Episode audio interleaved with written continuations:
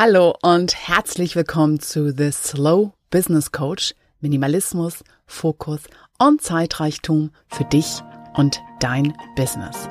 Der Podcast für visionäre Pragmatiker von und mit Jester Phoenix. Hallo und willkommen zu Folge 10. Get Real, was dir bestimmte Aufgaben wirklich abverlangen. Und in dieser Episode erfährst du, warum es dir viel mehr bringt, ein Stück weiter zu gucken bei den Aufgaben, die du einfach immer wieder aufschiebst, wo du einfach nicht dazu kommst, wo du dich einfach nicht überwinden kannst, die zu machen.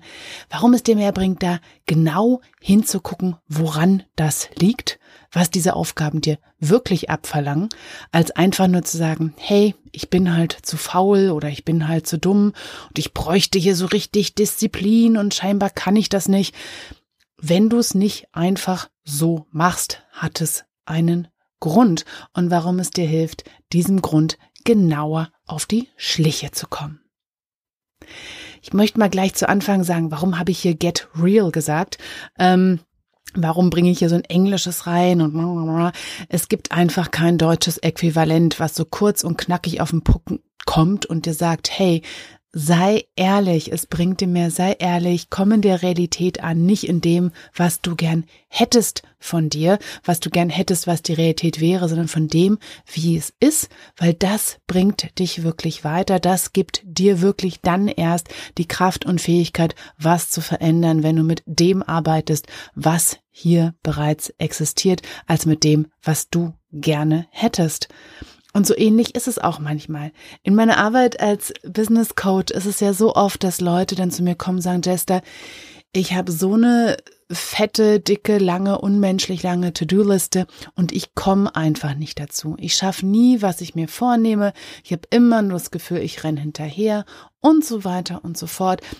Kannst du mir irgendwas beibringen, dass ich mich einfach mal zusammenreiße? Ich brauche von dir einen Tritt in den Hintern. Ich brauche von dir irgendeinen Zauberschlüssel, der einfach sich im Schloss dreht, damit ich endlich einfach ins Handeln komme. Einen Zauberschlüssel habe ich nicht. Tritte in Hintern gebe ich auch nicht. Das erste, was ich mache, neben dem, dass wir die To-Do-Liste wirklich auf das Wesentliche konzentrieren, ausmisten, was da gar nicht hingehört, was vielleicht einfach nur erstmal eine Idee ist, aber noch keine Aufgabe, dass wir wirklich Aufgabe für Aufgabe durchgehen, um zu gucken, was braucht diese Aufgabe wirklich von meiner Klientin oder meinem Klienten, um dann zu gucken, was können wir tun, um sie oder ihn zu unterstützen damit diese Aufgabe dann wirklich einfach erledigt wird. Und mitunter sind es meist so Aufgaben, von denen wir so ganz allgemeine Vorstellungen haben, ach, ich müsste die einfach nur mal machen. Ich müsste mich einfach nur mal hinsetzen und das einfach nur abarbeiten. Es ist doch nicht viel. Es ist doch von der Zeit, von der Menge, vom Aufwand eigentlich gar nichts. Aber irgendwie, ich krieg's einfach nicht hin manchmal Klienten da schon ein bisschen die Ahnung, na ja, das macht mir einfach Angst oder äh, ich mag es einfach nicht, für mich unsicher. Da kommen wir der Sache dann schon einen Schritt näher. Weil diese immer, wenn jemand sagt, ach, ich könnte doch einfach, ich müsste doch einfach nur. Also das können wir streichen. Ja, wenn das so einfach wäre, hätten wir das längst einfach gemacht. Scheinbar brauchen wir noch einen Schritt davor. Und um diesen Schritt können wir drumrum rennen und denken, ach, es ist doch nicht nötig, warum sollen wir jetzt da so irgendwie in die Tiefe gehen? Es müsste doch auch ohne gehen. Geht's aber nicht. Und es ist eben so, dass für jede Person, für jeden von uns, jede Aufgabe eine ganz eigene Anforderung, ganz eigenes Anforderungspaket hat, was es uns an Kraft abverlangt. Und es ist selten offensichtlich, sondern immer persönlich. Und ich gebe dir hier ein paar Beispiele. Zum Beispiel eine Aufgabe, die von dir besonders viel intellektuelle, ja, logische, linear denkende Kraft braucht. Das ist für manche irgendwie klar, ich muss hier was rechnen. Für andere ist Rechnen etwas, was sie wirklich machen können nach der Mittagspause, wenn sie müde sind weil das für sie einfach flutscht. Da brauchen sie nicht eine große intellektuelle Anstrengung oder Kraft. Aber zum Beispiel für Leute wie mich, ich bin Legasthenikerin. Wenn ich an einem Text arbeite, ja, also ich habe Wege und Mittel zu lesen und zu schreiben, tue ich ja auch die ganze Zeit. Aber ich weiß einfach, es braucht von mir wirklich eine ganz große intellektuelle Anstrengung, einen großen Fokus, eine große Konzentration. Das mache ich nicht, wenn ich müde bin. Ich könnte mich nie abends hinsetzen und einen Text nochmal durcharbeiten. Ich muss das machen, wenn ich kopfmäßig wirklich am wachsten bin und da wirklich logisch und konzentriert denken kann. Das weiß ich bei manchen Aufgaben von anderen, die setzen sich abends hin bei einem Glas Wein, schreiben den Text runter, so im Halbschlaf schon, da geht's eher um das Kreative. Und so ist da der große Unterschied. Oder auch für manche von uns, denen Rechnen besonders schwer fällt oder die einfach ähm, einen Text auf das Wesentliche zu konzentrieren, wo das einfach schwer fällt. Das sind einfach Aufgaben, die eine besondere intellektuelle, nenne ich das jetzt mal, Kraft brauchen und die bei dir eben auch brauchen, wann hast du dafür die Zeit zum einen und überhaupt erstmal eingestehen. Das ist eben keine Aufgabe von mach doch einfach nur. Diese Aufgabe braucht von dir besonders viel Kraft und wenn du da nicht hinkommst, manchmal reicht's einfach nur zu sagen, hey, das ist das, was es mich kostet. Ja, entweder lege ich die in eine bessere Zeit für mir oder ich hole mir da Begleitung oder ich bringe mir etwas anderes dazu, um mir diese Aufgabe zu erleichtern. Oder emotionale Kraft. Und das ist da, wo viele von uns ins Stolpern kommen, weil es ja irgendwie uns verletzlich macht, zuzugeben, dass bestimmte Themen uns einfach immer in so einen Strudel von Emotionen reißen, die einfach größer sind als die Aufgabe selbst. Es gibt so ein paar Triggersachen. Ja, für viele von uns ist es zum Beispiel jemanden anrufen und direkte Akquise am Telefon machen. Ja, sich da rauszustellen, sagen, hey, hier bin ich, wollen Sie mich buchen, ich bin gut oder auch ein Angebot zu schreiben oder auch einen Preis zu benennen, sich überhaupt öffentlich zu zeigen, weil dann ganz viele andere Sachen mit reinkommen von ich bin nicht gut genug, wer glaube ich eigentlich, dass ich bin, darf man sich selbst loben, darf, das sind so, ja, und für manche sind diese emotionalen Sachen noch viel versteckter.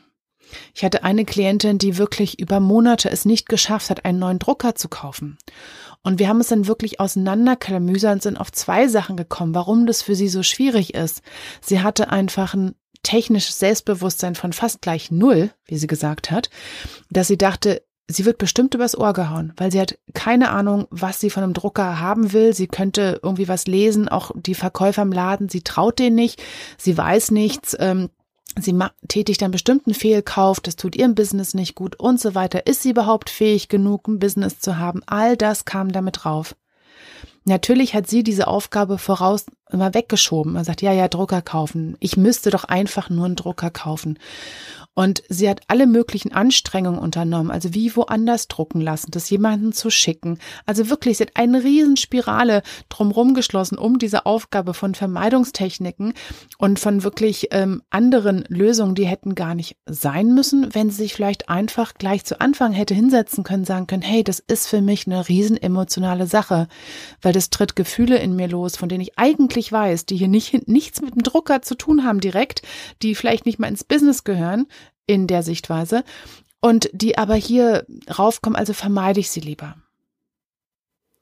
Als wir das aufgearbeitet haben, wirklich, die saß da und dachte einfach nur, meine Güte, wie viel Zeit hätte ich mir ersparen können, wenn ich mir das einfach gleich von Anfang an angeguckt hätte.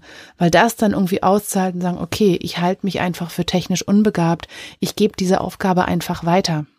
Ja, an jemanden, die sich da sicherer fühlen, die einfach denken, hey, ist keine große Sache ganz, das war eine Aufgabe wirklich, wofür sie Delegieren die perfekte Lösung war. Sie meinte, sie muss nie irgendwie dieses Gefühl haben, dass sie technisch groß begabt ist. Es reicht ihr, es weiterzugeben.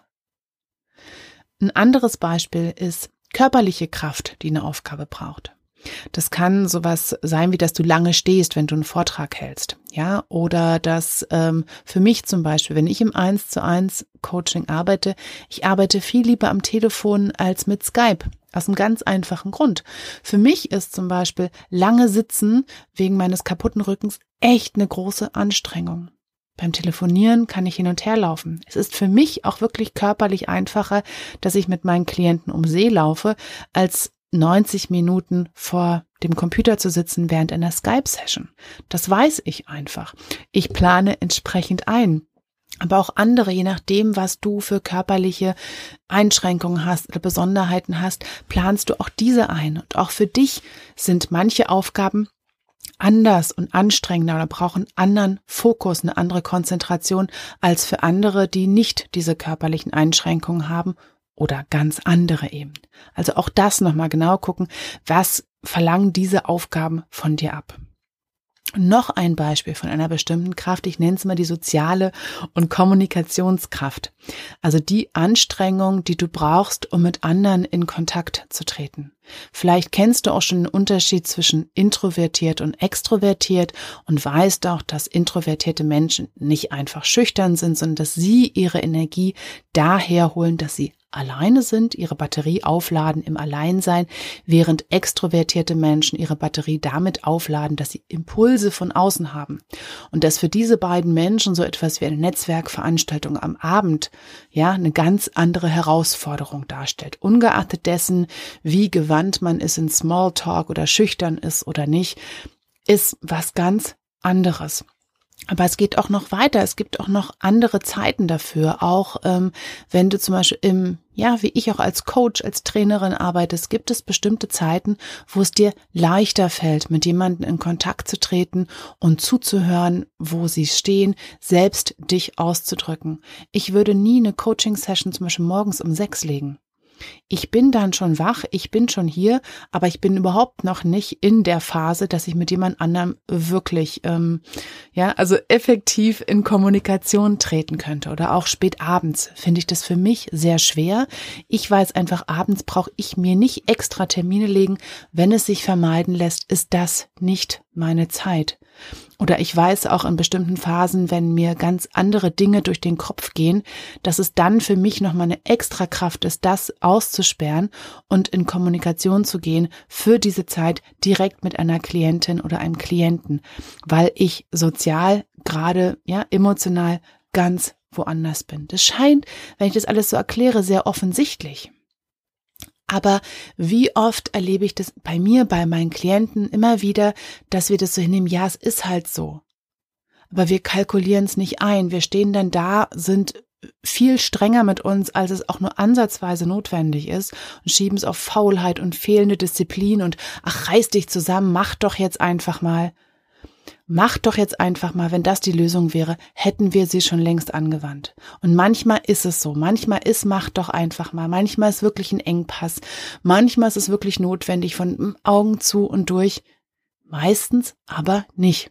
Meistens stehen wir nicht in einer Leben- oder Todsituation, sondern haben die Wahl. Entweder mit uns zu arbeiten, uns zu kennen, uns da abzuholen, wo wir sind, da, wo wir jetzt gerade stehen mit dem, was wir brauchen, mit dem, was wir können, statt irgendwie immer nur drumrum zu rennen und wie die Frau mit dem Drucker da monatelang andere Lösungen zu finden, um das Ja zu vermeiden, weil es so peinlich, ja, so verletzlich machend ist, zuzugeben, hey, ich bin eine, ich bin einer, die oder der so funktioniert. Deswegen wirklich meins, get real, ja, über das, was dir, was dir bestimmte Aufgaben wirklich abverlangen, was du da reingeben musst. Und das ist ja auch eine Sache, die ich gerade in meiner Online-Werkstatt, die jetzt am 27. November losgeht, wo es wirklich darum geht, dich zum einen rauszufinden, wie du funktionierst, zum Beispiel eben, was dir bestimmte Aufgaben wirklich abverlangen und warum du da nicht weiterkommst oder auch, was dein Biorhythmus ist, was ich hier ja auch erwähnt habe, wie kannst du das zusammenbringen und dieses ganze Wissen dann wirklich anzuwenden in einem ersten Experiment, wo du eine Lösung erstmal ausprobierst und nicht gleich verschreibst, das ist sie jetzt. Und bis morgen, wenn du es am, heute am 14. November kommt diese Folge raus. Bis zum 15. November kannst du diese Online-Werkstatt buchen zum Frühbucherrabatt, wo du 100 Euro einsparst.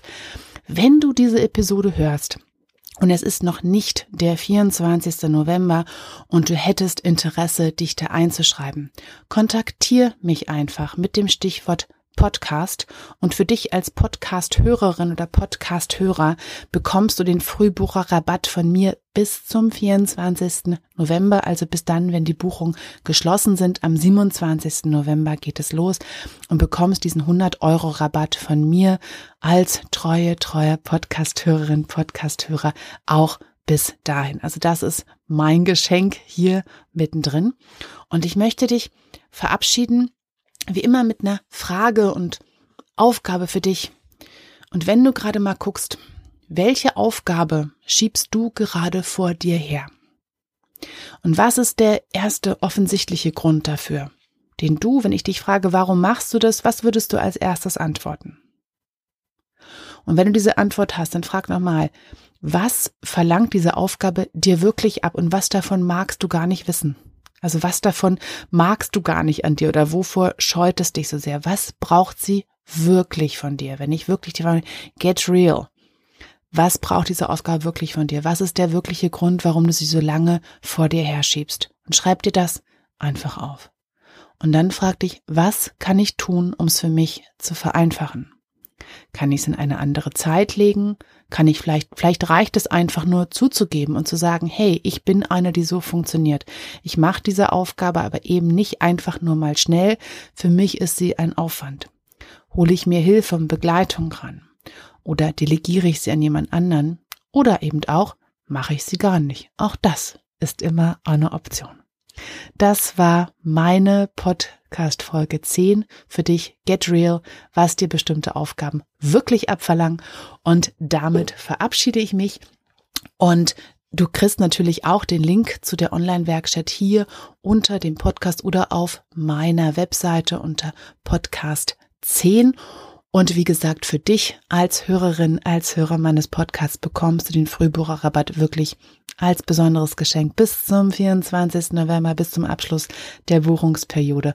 Und ich würde mich wie immer riesigst freuen, von dir zu hören, was diese Podcast-Folge bei dir auslöst, was du für dich rausgefunden hast. Und verbleibe bis zum nächsten Mal. Tschüss!